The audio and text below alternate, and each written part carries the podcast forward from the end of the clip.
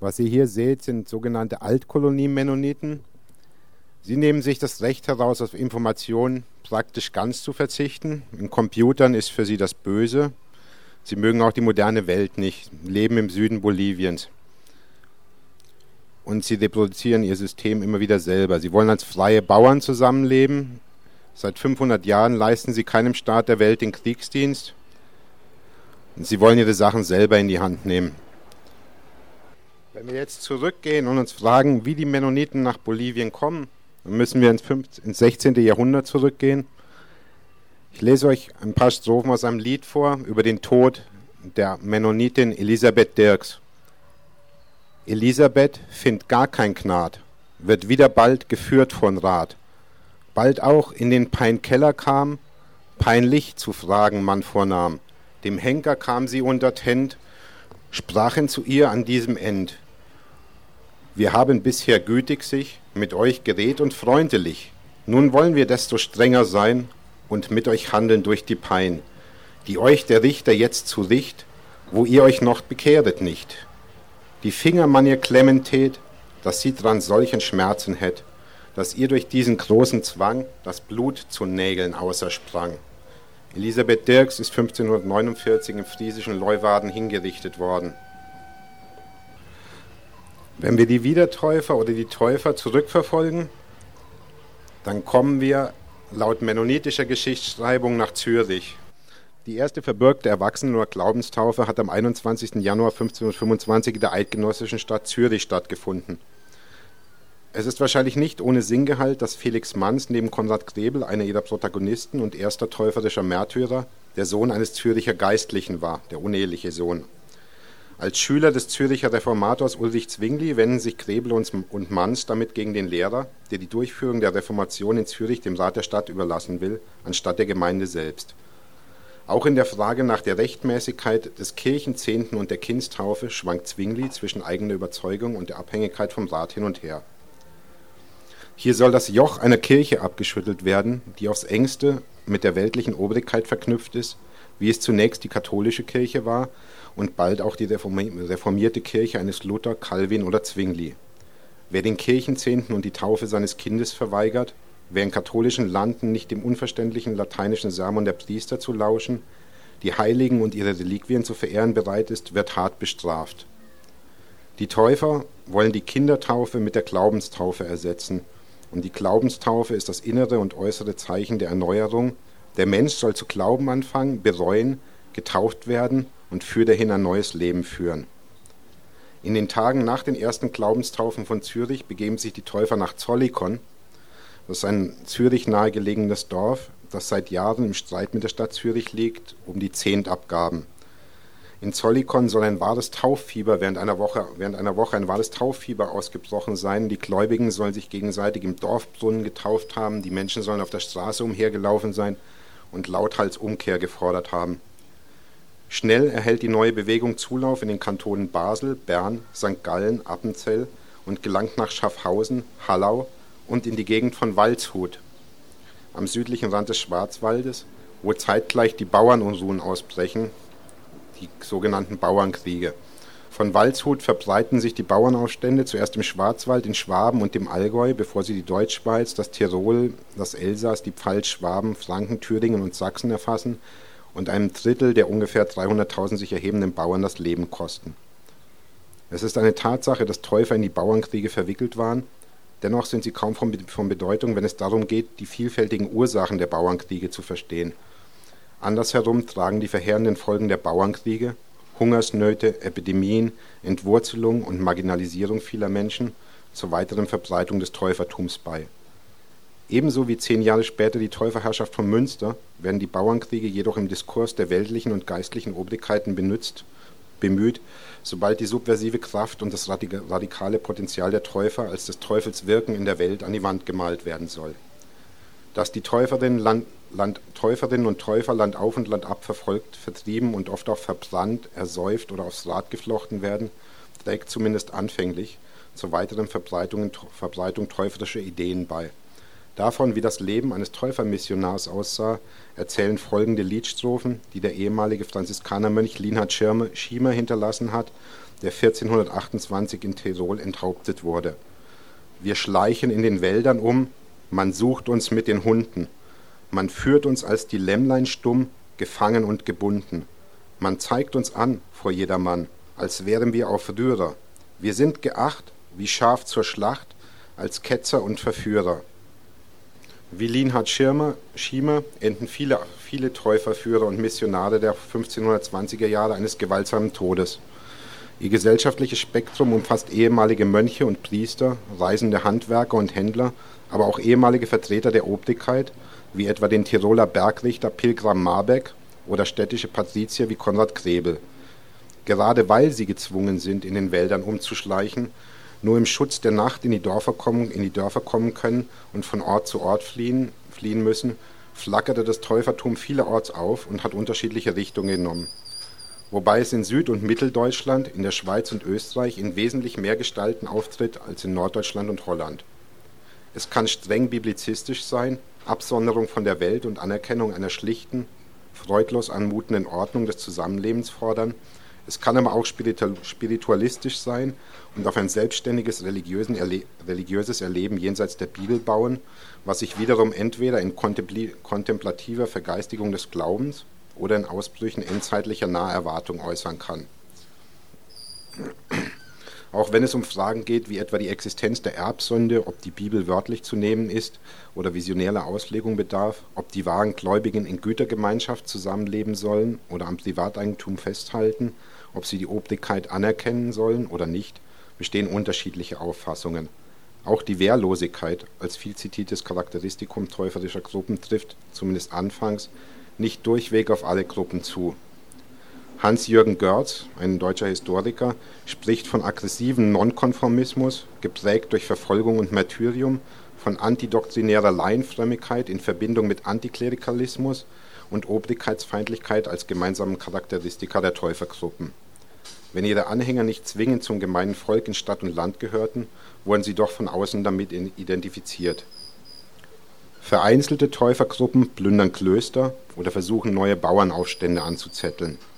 So scharte der Eisenacher Kirschner und Bauernkriegsveteran Hans Römer in der Gegend von Erfurt Anhänger um sich, um am Neujahrstag 1528 die Stadt Erfurt einzunehmen. Im osthessischen Sorga ziehen sich Täufer auf einen Berg zurück, um, dem Himmel näher, das Ende der Welt zu erwarten. Die Blutsfreunde in Thüringen glaubten sich durch den Kreuzestod Christi von allen Sünden reingewaschen und sollen die Taufe durch die sexuelle Vereinigung der Gläubigen ersetzt haben. Einige Täufer aus dem Schweizer Kanton St. Gallen sollen die Wahrheit verfehlt und sich der Geilheit und Freiheit des Fleisches ergeben und, haben und gedacht haben, der Glaube und die Liebe könnten alles tun und dulden, und nichts könne ihnen schaden oder verwerflich sein, weil sie doch gläubig sind. So der ehemalige Benediktinermönch Michael Sattler, ein Täufermissionar. Michael Sattler hat, hat 1527 die, die Schleitheimer Artikel veröffentlicht, die sozusagen als Leitfaden aller, aller stillen Täufer dienen, also aller, die nicht sich in Exzessen, in eschatologischer Hoffnung ausleben wollen. Die sieben Artikel behandeln die Unrechtmäßigkeit der Kindstaufe, den Gebrauch des Banns.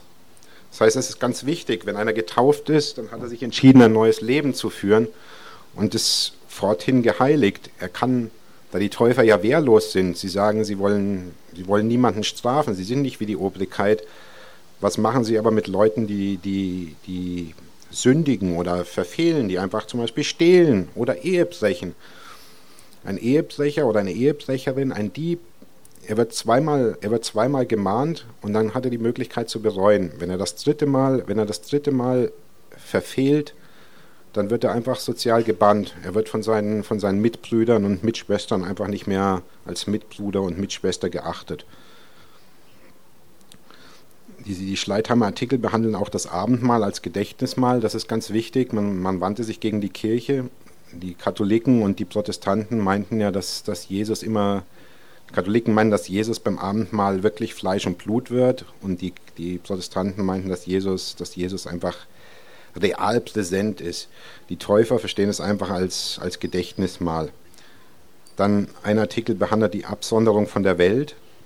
Das bedeutet auch die Ablehnung des weltlichen Brauches der Kriegerei. Die Aufgaben des Priesters werden behandelt, der soll aus den eigenen Reihen gewählt werden. Die Obrigkeit soll zwar geachtet werden, aber ihr wird eigentlich, also sie wird eigentlich nicht, sie wird geachtet und sie wird nicht geachtet. Ein wahrer Gläubiger darf kein, darf kein Amt annehmen. Der siebte und letzte Artikel legt fest, dass wahre Christen kein Eid schwören dürfen. Viele der Schweizer Brüder sammeln sich nach dem Dreißigjährigen Krieg in der Pfalz und im Elsass, deren Landesherren ihre vom Krieg entvölkerten Territorien neu besiedeln wollen. Unter Einfluss des Predigers Jakob Ammann kommt es gegen Ende des 17. Jahrhunderts zur Abspaltung der sogenannten Amischen. Gegen, Mitte des 18. Jahrhunderts wandern viele der Täufer aus dem Elsass und der Pfalz ähm, nach Nordamerika aus, auf das Gebiet des heutigen Pennsylvania. Auch die aus Tirol, Tirol, vertriebenen Täufer, die sich in der Markgrafschaft Mähren um den Tiroler Hutmacher und Täufermissionar Jakob Hutter sammeln, die sogenannten Hutterer, erkennen die Schleithammer-Artikel an, fügen jedoch noch den achten Artikel von der Gütegemeinschaft der Gemeindemitglieder hinzu, die sie bis heute auf, die, auf ihren Brüderhöfen in Nordamerika praktizieren. Zeitgleich mit dem oberdeutschen Täufertum in seinen unterschiedlichen Ausdrucksformen breitet sich in Holland und Westfalen, in Ostfriesland und am Niederrhein, in Gegenden, die nicht von den Bauernkriegen berührt, dafür aber unter einer schweren wirtschaftlichen Krise litten, ein einheitlicheres Täufertum aus, das im Wesentlichen von dem Bad Reichenhaller Kirschner Melchior Hoffmann ca. 1500 bis 1543 bestimmt wird. Dieser Melchior war ein sehr hitziger, eifriger Mann, sehr wortgewandt und rühmte sich einer großen Berufung und Sendung, schrieb, schrieb sehr hitzig gegen Luther und Zwingli von der Taufe und anderen Glaubensartikeln und verfasste eine Auslegung der ganzen Offenbarung Johannes, in der ein jeder Wunder hören kann, welch seltsamen und wunderlichen Dinge in der Offenbarung gefunden wurde, wurden. Aber das muss ich vor Gott und meiner Seele in Wahrheit bezeugen, so viel ich auch vorher und nachher gelesen habe und obgleich ich meine, dass Martin Luther ganz fürchterlich in seinen Schriften lästert, so weiß ich doch bis zur Stunde unter allen keinen, der in seinen Schriften so viel lästerte und verdammte wie dieser Melchior. Das schreibt ein ehemaliger Genosse Melchior Hoffmanns Obe Philipps.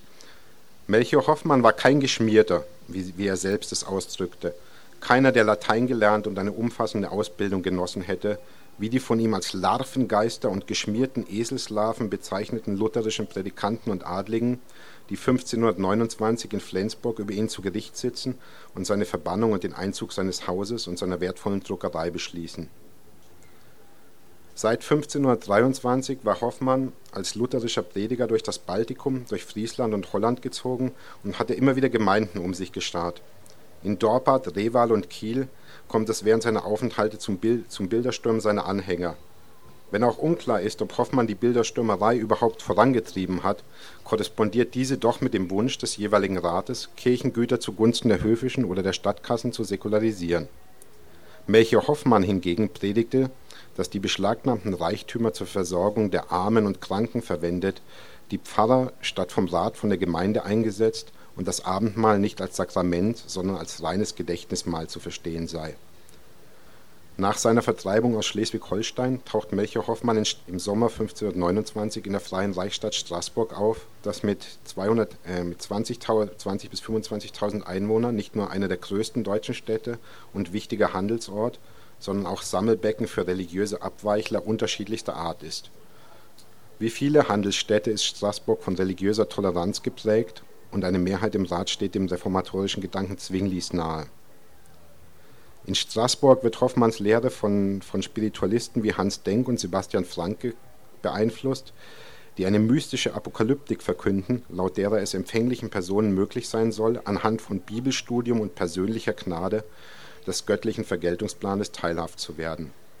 Seine religiöse Lehre beinhaltet die Einsicht, der Mensch sei der Zorngewalt Gottes und damit dem Satan nicht blindlings unterworfen, sondern im Gegenteil als von Christus Erlöster dazu aufgerufen, die Nachfolge Christi selbst in Angriff zu nehmen und das Reich Gottes hier und jetzt zu verwirklichen.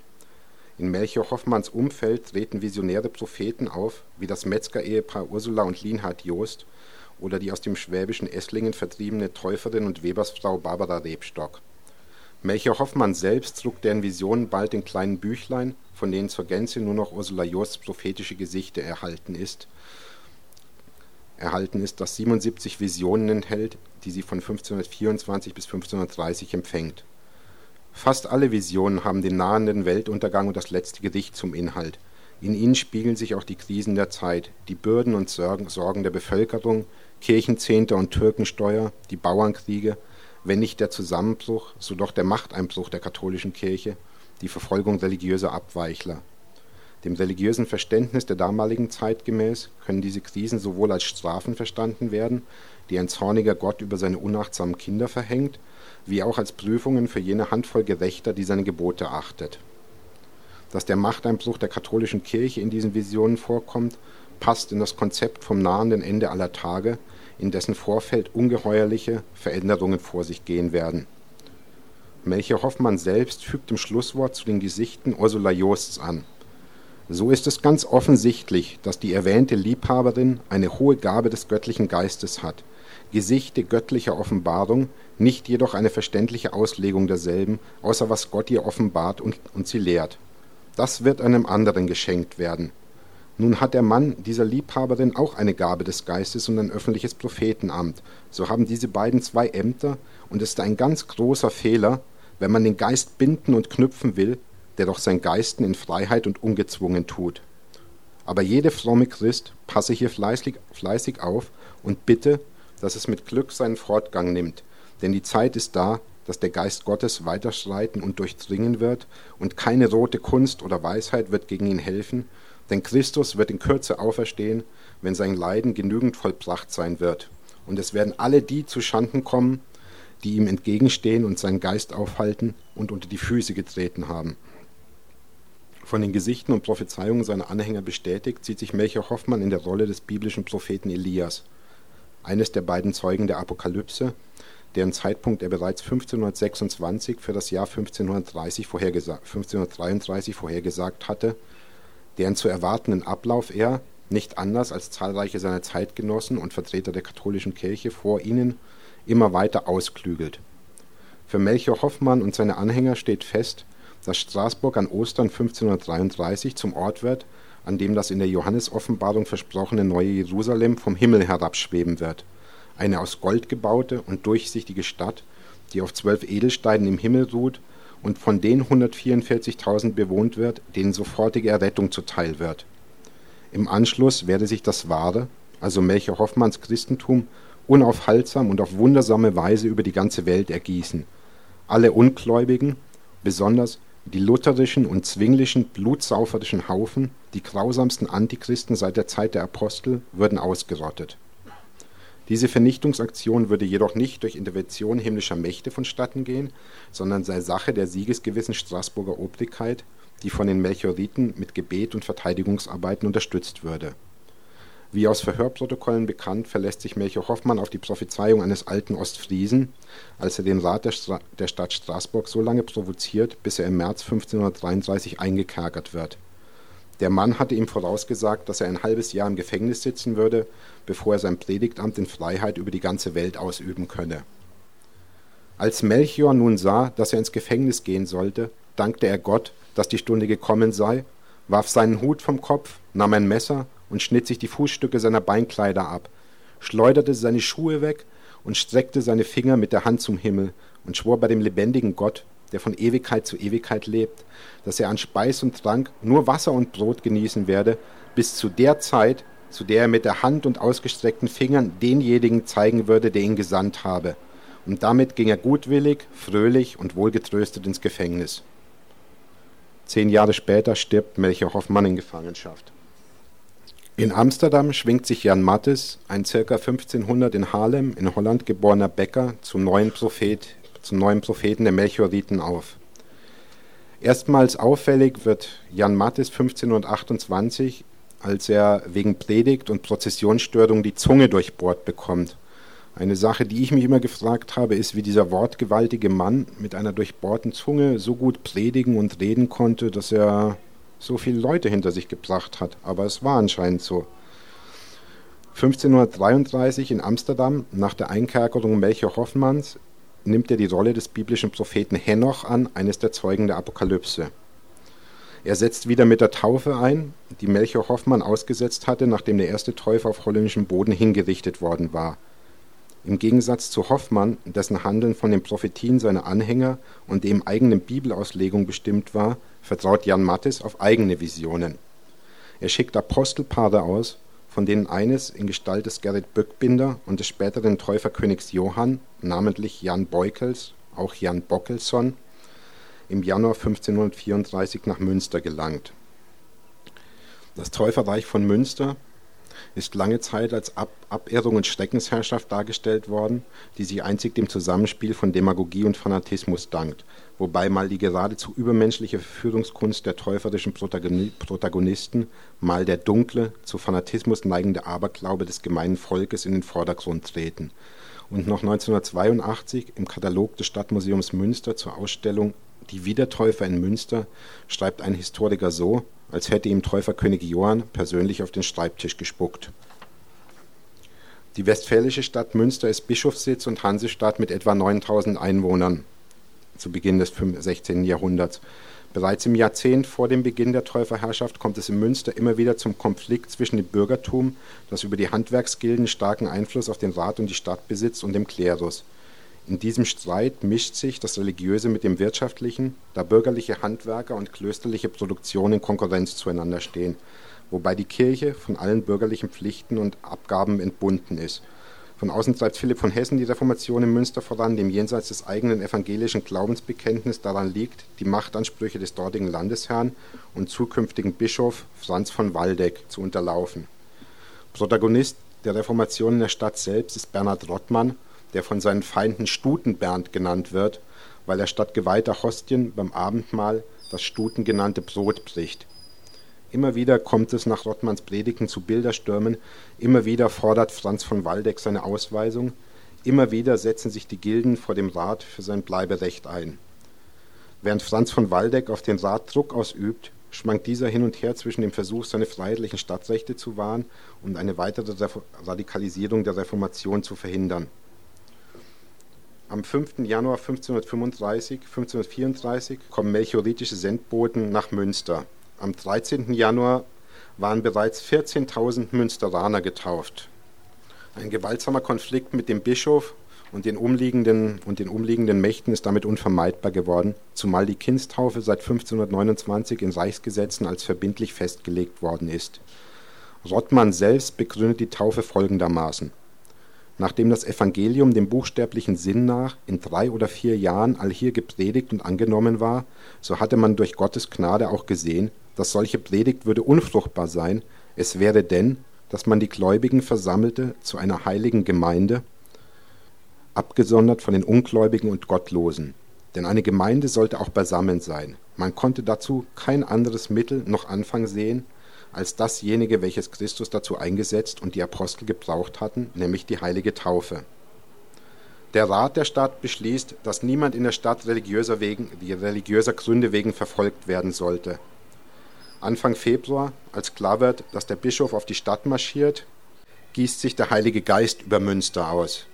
Die Äbtissin, Ida von Merwelt berichtet dem Bischof Franz, dass sie jede Kontrolle über ihre Jungfrauen verloren hätte, die sich wie Rasende benehmen Menschen rennen durch die Gassen und fordern lauthals Buße und Umkehr, andere tanzen, lachen, weinen oder sind, Gott, sind vor Gottes Liebe erstarrt. Manche sollen sich schreiend, zuckend und schäumend auf der Erde gewälzt haben, und fast eine jeder, eine jede und ein jeder hatten irgendwelche Visionen. Ein 16-jähriges Mädchen hält eine Predigt über die Bestrafung der Gottlosen und die Errettung der Gerechten. Als der Bischof am 10. Februar 1534 mit seinen Landsknechten vor den Toren der Stadt eintrifft, sollen drei Sonnen am Himmel gestanden haben, gleichzeitig sind merkwürdige, zu apokalyptischer Interpretation einladende Farbspiele und Wolkenformationen am Himmel zu sehen. Am nächsten Tag widersetzt sich der Rat den Forderungen des Bischofs, die katholischen Würdenträger verlassen die Stadt, am 23. Februar erhalten die Täufer in der Wahl, die Mehrheit, in der Wahl zum Rat die Mehrheit. Bernhard Knipperdolling, ein reicher Münsteraner Kaufmann, wird Bürgermeister, Jan Mattis der Prophet. Am 27. Februar werden die Taufunwilligen der Stadt verlassen. Etwa 2000 Personen gehen, etwa 2000 kommen, wobei von den 2000 der Stadt verwiesenen Personen 1500 Männer sind und 500 Frauen, wohingegen 1500 Frauen und 500 Männer kommen. Das sollte später noch von Bedeutung sein. Im Anschluss kommt es zu einem Bildersturm von bis dato ungeahntem Ausmaß. Heiligenbilder und Statuen werden zerschlagen, die Häuser der Domherren geplündert, alle zivilen und kirchlichen Unterlagen werden vernichtet, mit Ausnahme der Bibel werden alle Bücher verbrannt.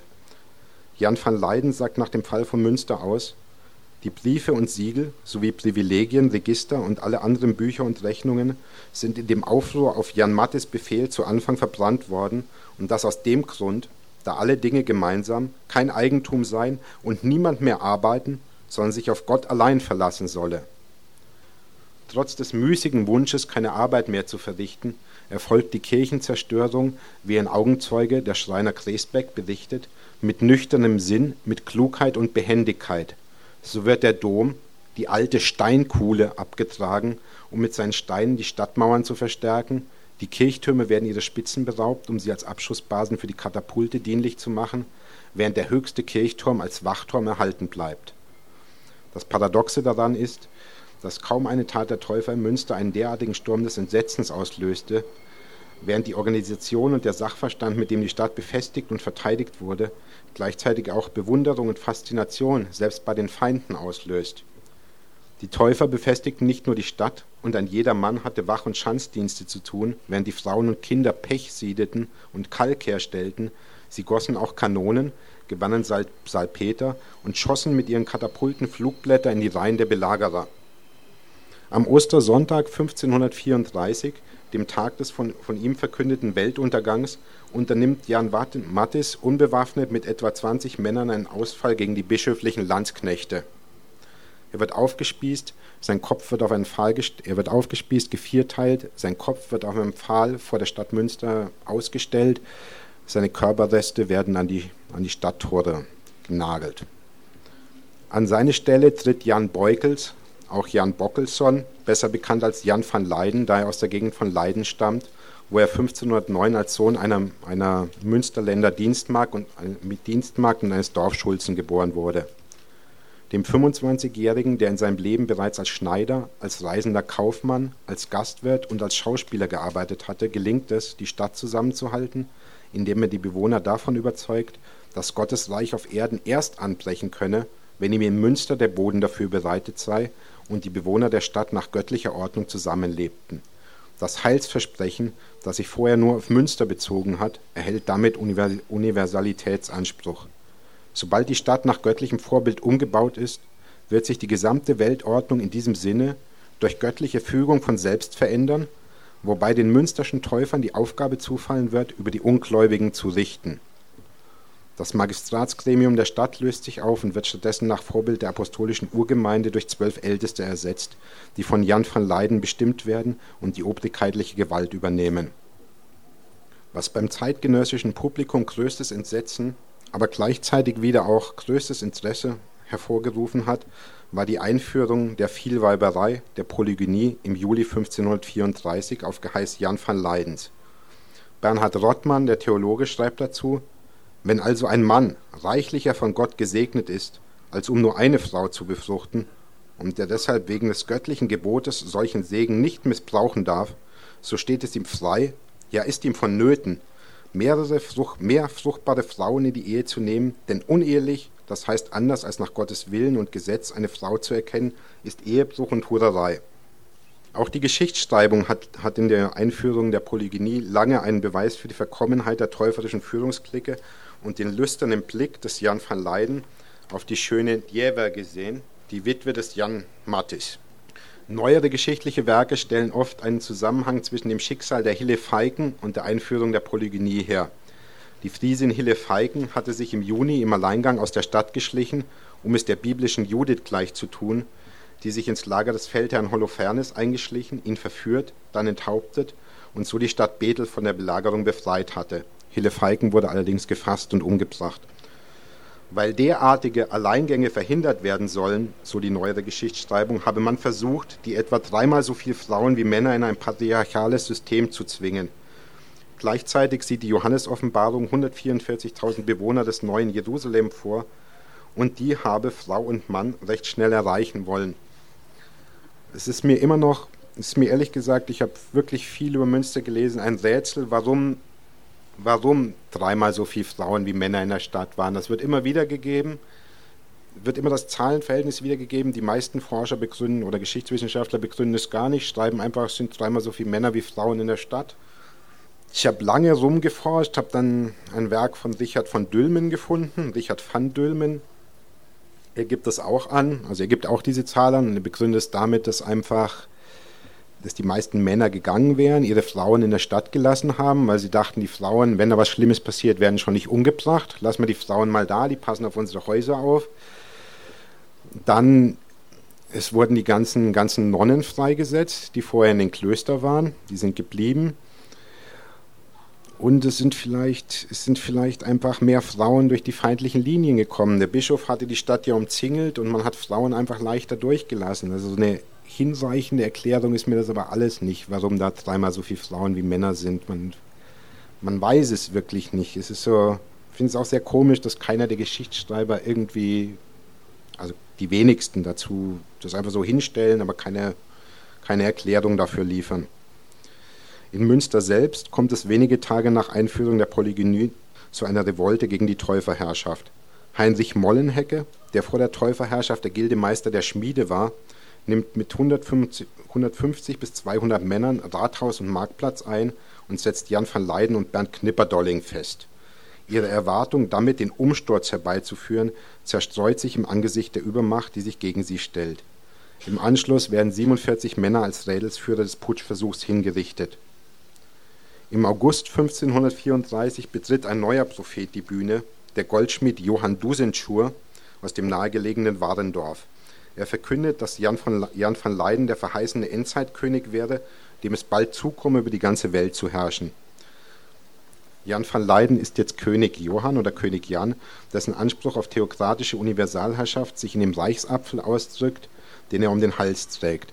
Eine Weltkugel, die von zwei Schwertern durchstoßen wird von denen eines die weltliche, das andere die geistliche Gewalt darstellt. Straßen und Plätze erhalten neue Namen, die sich im Aufbau des neuen Jerusalem orientieren. Der Domplatz wird zum Berg Sion. Damit sich die Bevölkerung die neuen Namen besser merken kann, werden erstmals in der deutschen Geschichte Straßenschilder aufgestellt. Die alten katholischen Kirche dürfen unter Strafe nur noch Mordkuhlen oder Baalstempel genannt werden. Kinder nur noch biblische Namen erhalten. Das heißt, die Täufer hatten sogar geplant, die Wochentage umzubenennen. Der Königshof mit seinen Bediensten entfaltet großen Prunk und Glanz, wie es einem wahren König zusteht. Nach langer Belagerung, während der allmählich die Vorräte ausgehen, nachdem der Weltuntergang auch Ostern 1535 ausgeblieben ist, fällt die geschwächte Stadt durch Verrat eines Sendboten am 25. Juni 1535. Man lässt die Frauen und Kinder abschwören, die Frauen abschwören und mit ihren Kindern in ein ungewisses Schicksal ziehen. Die Männer werden getötet. Einzig der König Jan van Leyden, der Bürgermeister Bernd Knipperdolling und der Sekretär Bernd Knechting werden verschont. Hier seht ihr die Wagenburg. Sie nannten es Wagenburg, weil die Wagenburg in der Bibel vorkam. Aber das ist ein Schanzwerk, das haben die, haben die Täufer auf dem Berg Sion aufgebaut. Es sind Weiden, geflochtene Weiden mit Sand drinnen. Und das ist wirklich 150 bis 200 Männern gelungen, sich auf dem Berg Zion zu verschanzen und es konnte nicht eingenommen werden. Niemand hat geschafft, diese, diese sogenannte Wagenburg einzunehmen. War so eine Pattsituation, sie hatten noch nichts mehr zu essen. Dann hat man ihnen freies Geleit angeboten. Das haben sie angenommen, sind natürlich alle umgebracht worden, bis auf ganz, ganz wenige, die flüchten konnten. Die hatten aber auch Connections gibt, hatten Beziehungen zu den Belagerern und deshalb konnten sie, und da waren einflussreiche Leute halt gewesen vorher. Nachdem man Jan van Leyden eine Zeit lang auf einen vergitterten Wagen durch die Lande gekarrt hatte, werden die drei Gefangenen im Januar 1536 öffentlich mit glühenden Zangen zerrissen. Die Eisenkäfig, in denen ihre Leichen zur Schau gestellt wurden, hängen bis heute am Turm der St. Lamberti-Kirche zu Münster. Kaum jemand weiß etwas über die Täufer und Münster ist wieder seit damals eine Hochburg der Katholiken im nördlichen Westdeutschland oder im Nordwesten Deutschlands. Das war's.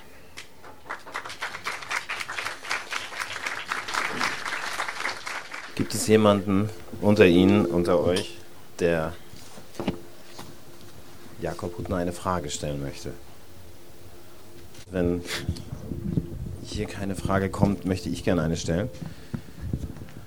Empfindest du deine Forschung, den Gegenstand? Ja. Weil du warst in Berlin und warst in, ich will es gar nicht Überbleibsel nennen, sondern du warst in vielleicht der 24. kopierenden Generationenabfolge. Ja. Dort, äh, vielleicht wenn du ganz kurz beschreiben kannst, wie man sich da eigentlich fühlt, wie man aufgenommen wird, wenn man sozusagen als äh, Du bist ja weder ein Friedensverhandler der Moderne, ja, ich schätze mal, du bist ein moderner Mensch, obwohl ja. Ethnologen ja manchmal zu, zu sozusagen gelebter Esoterik ohne Weltbildanspruch neigen. ähm, und äh, was ich durchaus sympathisch finde, äh, im, im, äh, in der nötigen Devianz, die wir in der Wissenschaft brauchen, damit sie noch Kulturwissenschaft bleibt. Also erstens, wie fühlt man sich da? Und zweitens, du hast ja heute auch, wie ich ja. gesehen habe, die anderen Vorträge gehört. Mhm. Ähm, wie würdest du das da selber einbetten? Naja, ich habe das, ich bin eigentlich, eigentlich schreibe ich über, über Mennoniten. Ich bin nur über die Mennoniten überhaupt auf Münster gekommen, weil alle, alle geschichtlichen Werke, ganz kurz, die, vom, die, die, die über Mennoniten gehen, führen die, führen die Mennoniten halt auf die friedlichen Schweizer Wiedertäufer zurück. Das sind aber auch von Mennoniten, in, modernen Mennoniten in den USA geschriebene Geschichtswerke. Und ich habe mir das angeguckt und habe dann gesehen, aber halt mal, eigentlich sind die Mennoniten wirklich die Erben dieser Melchioriten. So kam ich auf Münster. Vorher habe ich mich überhaupt nicht für Münster interessiert gehabt. Also ich schreibe über, ich schreibe über, die, über das Gesellschaftssystem und die Kultur. Meine Doktorarbeit geht über das Gesellschaftssystem und die Kultur dieser, dieser Altkolonie-Mennoniten. Vielleicht soll ich sagen, was, was mich was mich selber daran interessiert hat, also mein Impetus, die Mennoniten überhaupt zu erforschen, es ist einerseits, kann ich selber mich sehr, sehr gut mit diesem Fuck the World, Fuck you Modern World, wir wollen keine Computer, wir wollen keine Handys, Scheißsatz drauf halt identifizieren. Andererseits macht mir Glauben halt, Glaube halt wahnsinnige Angst.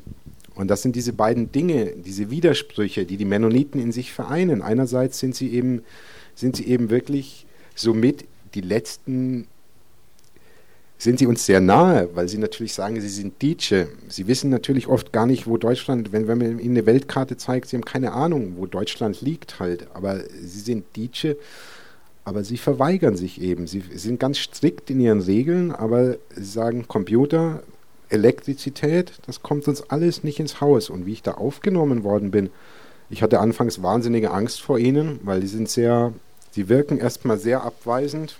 Also ich bin da einfach hingefahren und habe hab mir, bin so ein ganz abgelegenes Dorf im Süden Boliviens gefahren. Sie, Sie sprechen noch äh, Mittelhochdeutsch? Sie sprechen ein altes Niederdeutsch. Das ist ein, Was du gelernt hast, um dort.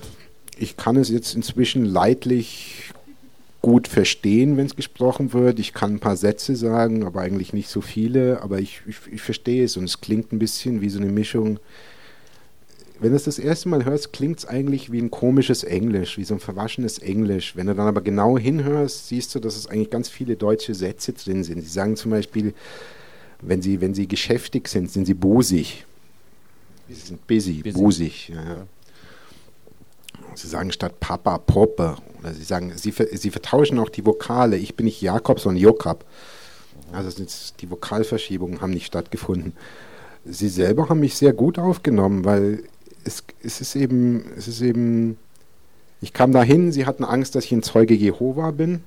Das ist nämlich was ganz Perverses, dass, dass es ungefähr es gibt, es gibt 50.000 Mennoniten, verschiedene Abstufungen im Süden Boliviens. Das ist so ein Hafen für Mennoniten. Manche fahren Auto, manche nicht, manche benutzen Strom, manche, also ganz, ganz unterschiedlich. Es gibt ungefähr 50 von Deutschland entsandte Zeugen Jehovas, die permanent in Bolivien sitzen und in diese Kolonien fahren und versuchen zu missionieren. Also zuerst war die Angst da, ich hatte damals auch noch einen Zopf und Zeugen Jehovas, da unten haben anscheinend gerne Zöpfe. Das ist ein Zeuge, ist ein Zeuge Jehovas. Ähm, ja, als sie mich dann aber kennenlernten und sahen, dass ich kein Zeuge Jehovas bin, weil die Zeugen Jehovas auch immer zu zweit auftreten und ich alleine auftrat, haben sich mir diese Menschen eigentlich ja, unglaublich geöffnet. Also sie haben mich sehr geöffnet. Die, sie haben dich geöffnet. Nee, sie haben gesagt? sich mir geöffnet. Die die, die, die, die, die, die, ja, sie haben mich auch geöffnet auf eine gewisse Art und Weise. Sie haben mich so für ihre Belange geöffnet. Also ich mag sie, ich mag sie wirklich eigentlich sehr gerne, obwohl sie so widersprüchlich sind, ja. Aber die, die mich nicht mochten, die Vertreter der, der so wird's gemacht, die haben natürlich nicht mit mir gesprochen, aber die anderen haben mit mir gesprochen. Also es haben ganz viele und ich habe da ganz viele Freunde gefunden. Ich da Würdest du sagen, dass sie eigentlich ziemlich egalitär ihre Selbstorganisation hinkriegen und, und, und äh, Machtworte nur in seltensten Fällen durchkriegen? Oder gibt es, weil, weil du, du schilderst das so, dass vielleicht... Sie haben so einen Kanon, sie haben so einen Kanon und an den Kanon müssen sich alle halten. Und den Kanon, es gibt für jeden, es glaube ich, gibt es, es gibt für jeden in der Gesellschaft eine Rolle. Also bei Mennoniten gibt es so einen Kanon, du, es muss so sein. Also du musst immer den Hut aufhaben oder diese, diese Schirmmütze. Die Frauen müssen immer Kopftücher haben. Du darfst kein Bier trinken, du darfst keine Musik hören, du darfst nicht tanzen. Natürlich kannst du alles machen, wenn du es versteckt machst, dann hält diese Gesellschaft aber auch, so wie jede Gesellschaft, für ein paar Individuen diese, was ich, was ich, was ich Trickster nennen würde. Also es gibt ein paar, die kommen mit allem durch und du kannst gar nicht sagen, dass die gut gestellt sind. Ob die Berlusconi ist mitten in Bolivien. Ja, die müssen so zum Beispiel, zum Beispiel Handwerker. Ein Handwerker, der alles, der alles reparieren kann, der kann sich alles leisten, weil er eben wichtig ist für die Gesellschaft. Der kann dann öffentlichen Bier trinken. Es gibt dort, dort freie und unfreie, wie in jeder Gesellschaft. Ich würde ich würd sagen, es ist nicht so viel anders, nur dass sie halt sich immer wieder reproduzieren. Diese Gruppe, bei der ich gelebt habe, sie ist vor 13 Jahren aus Paraguay weg, weil sich die Gesellschaft dort entwickelt hat. Also dort ist es innerhalb der Kolonie einfach zu, zu einer Menge an Landlosen gekommen und einer Menge von Superreichen. Wirklich, ne? Ja? und dann kam der elektrische Strom noch dazu und dann sind sie gegangen. Und ich schaue mir halt an, wie wird dieser Diskurs geführt? Wer erzählt, wer erzählt welche Geschichte, warum er weggegangen ist? Das ist ganz spannend eigentlich. Eigentlich äh, wirklich lebendige Medienarchäologie, wie ja, man es in sozusagen. meiner Wissenschaft nennen würde. Ja. Ähm, sind jetzt noch Fragen? Ich, ich wollte was fragen. Ja? Ähm, und zwar hat man da ja am Anfang gesehen, kurz, du hast es auch erwähnt, diese, wie, die Frage ist, wie leben die zusammen mit ihrer Nach oder wie kommen die klar mit ihren Nachbarn? Wie leben die da, wo sie leben? Und wie fügt sich das ein oder wie grenzen die sich ab? Also wie schaffen sie es dann quasi auch dieses Exklusive zu wahren? Die grenzen sich, grenzen sich ganz stark ab. Die, die, ein Altkolonie-Menolit lernt überhaupt erstens mal auf der Schule, die haben sieben Jahre Schule und zwar immer nur ein halbes Jahr Schule pro Jahr. In der Schule wird nur der Katechismus gelehrt und die Grundrechen und die Rechenarten, die ein Bauer halt braucht, um zu rechnen, wie viel sein Feld bringt oder wenn er Samen einkauft. Also wirklich Überblick noch. Es wird, man, man weiß, wofür man lernt. Ja, es wird nicht, du lernst für die Feldarbeit und du nimmst von klein auf, hilfst, hilfst du deinen Eltern und es wird einfach nicht nach außen geheiratet. Es wird, du bist gebannt wenn du, du kannst nur innerhalb deiner Gruppe heiraten. Es gibt ja mehrere, mehrere solche Altkolonien, die können untereinander heiraten, aber du, du darfst nicht nach außen heiraten. Das geht überhaupt nicht. Gleichzeitig leben sie aber, also ich habe ja dann Vergleichs, ich habe noch einen Vergleichspunkt, das sind die modernen Mennoniten, die zwischen 1930 und 1944 in den, in den Chaco in Paraguay eingewandert sind. Also es gibt dann Apartheidstaat in Paraguay im Staat, Apartheidstaat im Staat. Und diese, diese Altkolonie-Mennoniten, die leben eigentlich ganz gut mit ihren Nachbarn zusammen, eben weil sie, sie weder, weder irgendwie evangelisieren wollen, noch irgendwie sie reinlassen. Es leben beide so miteinander. Sobald das aufgeht, so wie in Paraguay, dann gibt es halt Probleme. Dann das Land Stefanie haben sie natürlich. fragt, woher haben Sie das Land? Das, das, ja, das Land, das ist ganz klar. Das ist einfach, die können natürlich, wenn man sich das geschichtlich anschaut, Sie sind zuerst, sie sind zuerst nach, ins Weichseldelta gegangen. Da wollte einfach der, die polnische Krone wollte das Weichseldelta kolonisieren. Dann wurde Polen geteilt, zweite polnische Teilung. Dann hat, hat ähm, Friedrich der Große was damals gesagt, ey Mennoniten mit mir nicht, ihr könnt hier kein Land mehr erwerben oder ihr leistet Militärdienst. Katharina die Große brauchte Leute, um die, um die Krim-Halbinsel zu, zu besiedeln, die sie vorher von den Tataren zurückerobert hatte. Hat gesagt, kommt deutsche Siedler, sind die Mennoniten dahin. Dann sind sie 1870 nach Kanada gegangen, dann sind sie, dann sind sie nach Mexiko gegangen. Jetzt kamen sie, kamen sie vor 20, also seit 50 Jahren kommen sie nach Bolivien. Meine Gruppe kam vor 15 Jahren nach Bolivien. Sie haben das aus, Land aus von. Amerika? Nee, aus Mexiko. Aus Mexiko. Äh, aus Paraguay, meine ich, aus Paraguay. Ähm, sie haben das Land von ein paar Großgrundbesitzern, die sich einfach, die früh genug die hatten natürlich Informationen, die Großgrundbesitzer. Die wussten früh genug, ey, da kommen ein paar Gringos und die brauchen Großland. Und diese, die haben sich dann die Titel auf das Land erschmiert. Es ist nicht legal gewesen. Sie haben sich erschmiert. Das ist Bolivien, da gibt es sowas nicht so richtig. Und haben dann, ne, es tut mir leid, es ist wirklich so. Das ist ein Freud, es ist die Freuderne. Es ist auf der einen Seite sehr modern, aber auf der anderen Seite wirklich ein oligarchisches Feudalsystem. Und da wurde keiner gefragt. Die Großgrundbesitzer hatten die Titel, das Land wurde eh nicht gebraucht, also da war keiner. In dem Fall war da wirklich keiner, es war kein indigenes Land.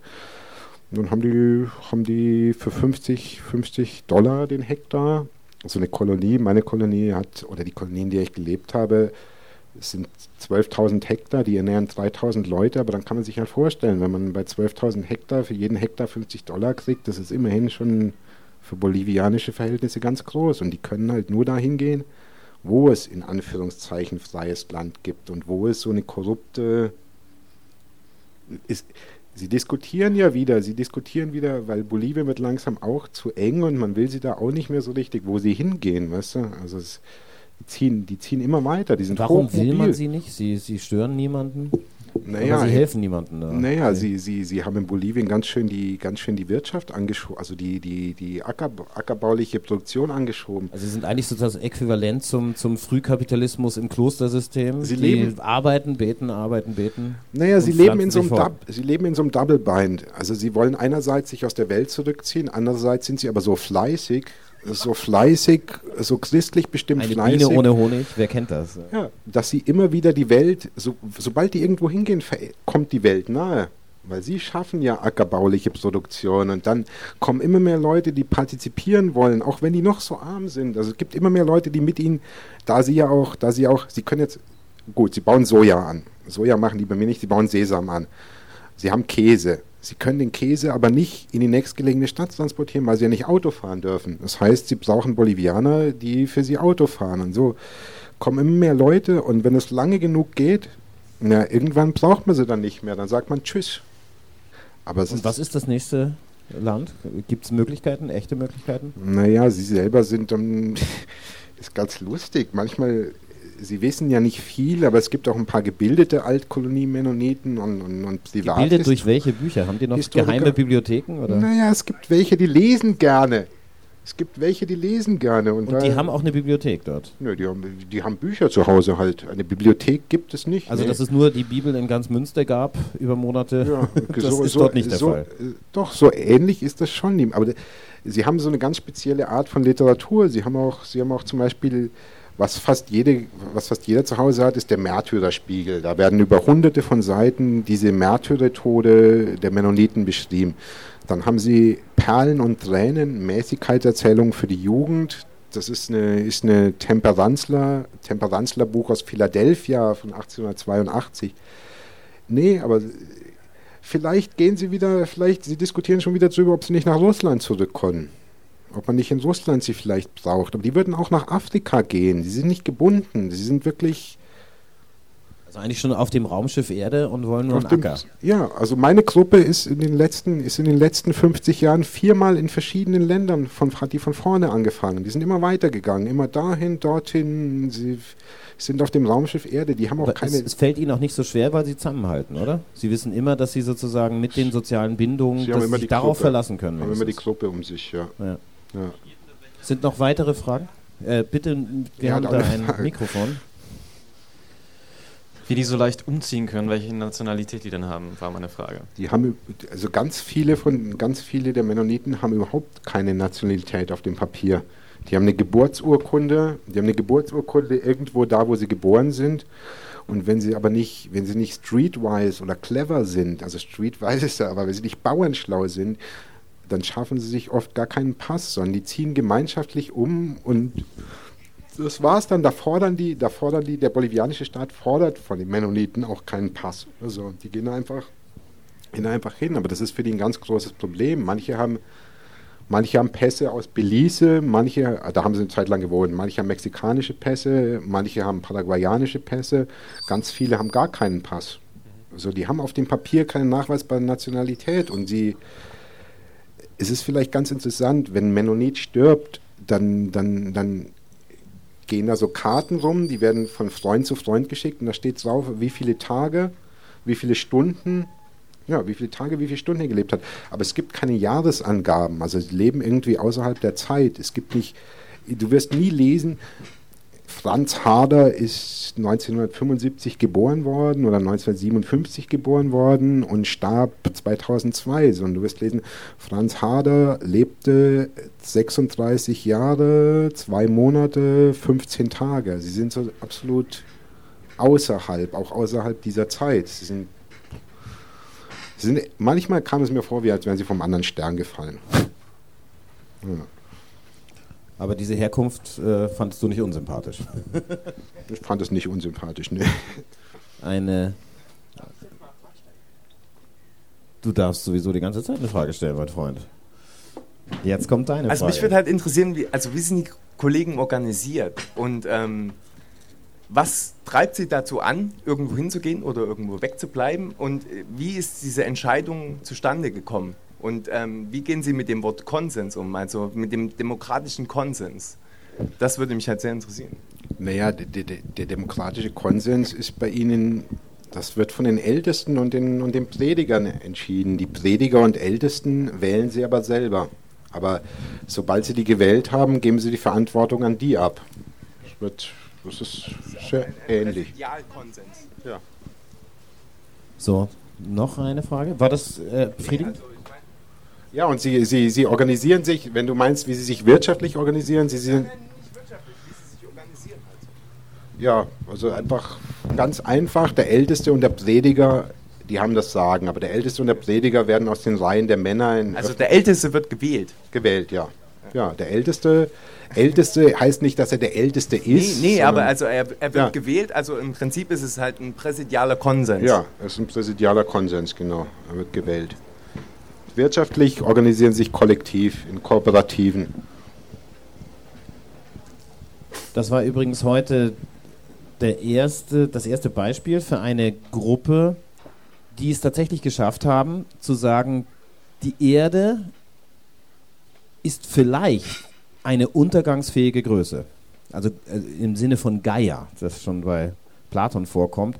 Das heißt, wir sind hier auf einer Erdkruste von einem riesen organischen Gebilde und wir sind nur kleine Teile davon und wir sind damit in Zusammenhang und wenn wir das dann in modernen Transformationen, in modernen Begrifflichkeiten versuchen zu packen, sind wir halt, haben wir ein System-Umweltgebilde. Wir denken kybernetisch, wir denken vernetzt, wir denken mit Frederik Fester in den 80ern. Wir, wir, wir hören Al Gore zu äh, und wir versuchen den Klimawandel als Feind zu verstehen. Ja? Und das ist natürlich dialektisch nicht so einfach, den Klimawandel als Feind zu, zu fassen. Es ist aber das, was lustigerweise in den, äh, wenn ihr jetzt nicht sagt, es ist ja alles nur Schmu und alles nur Fake, es ist etwas, das tatsächlich weltweit ernst genommen wird mittlerweile. Ja? Mit anderen Worten, was ich sagen wollte, ist, wie viel es in linken Revolutionsversuchen darum geht, alles aufs Spiel zu setzen oder nicht. Ja? Weil die jüdisch-messianisch und dann auch christliche Tradition, ist imstande, in ein, ein Narrativ zu erzeugen, der sagt, es wird hier alles enden und deswegen können wir sozial radikal sein. Naja. Es dauert noch ein paar Wochen, ein paar Monate höchstens und dann ist alles vorbei. Also wirklich auch die Bäume, ja. Und auch die geologischen Sedimentierungen, das könnt ihr vergessen. Es wird ein neuer Himmel, eine neue Erde sein. Aber das ist ja genau der, das ist ja genau der, der Punkt, den, den Evangelik evangelikale Christen in den USA gegen Klimaschutz, gegen, mhm. gegen mhm. die grüne Revolution haben. Die sagen einfach, es ist eh alles vorbei, es ist eh bald alles vorbei, die Apokalypse kommt. Mhm. Dann können wir munter weitermachen, weil dann kommt eh der Umschwung. Die Welt wird eh bald untergehen. Das ist mhm. gang und gäbe. Ich glaube, das sind 48 Prozent der US-Amerikaner, um jetzt mal zu hetzen oder was weiß ich was, sind evangelikale Christen oder bezeichnen sich als evangelikale Christen. Sicher, ja, aber es ist sehr viel. Ja. Es ist sehr viel.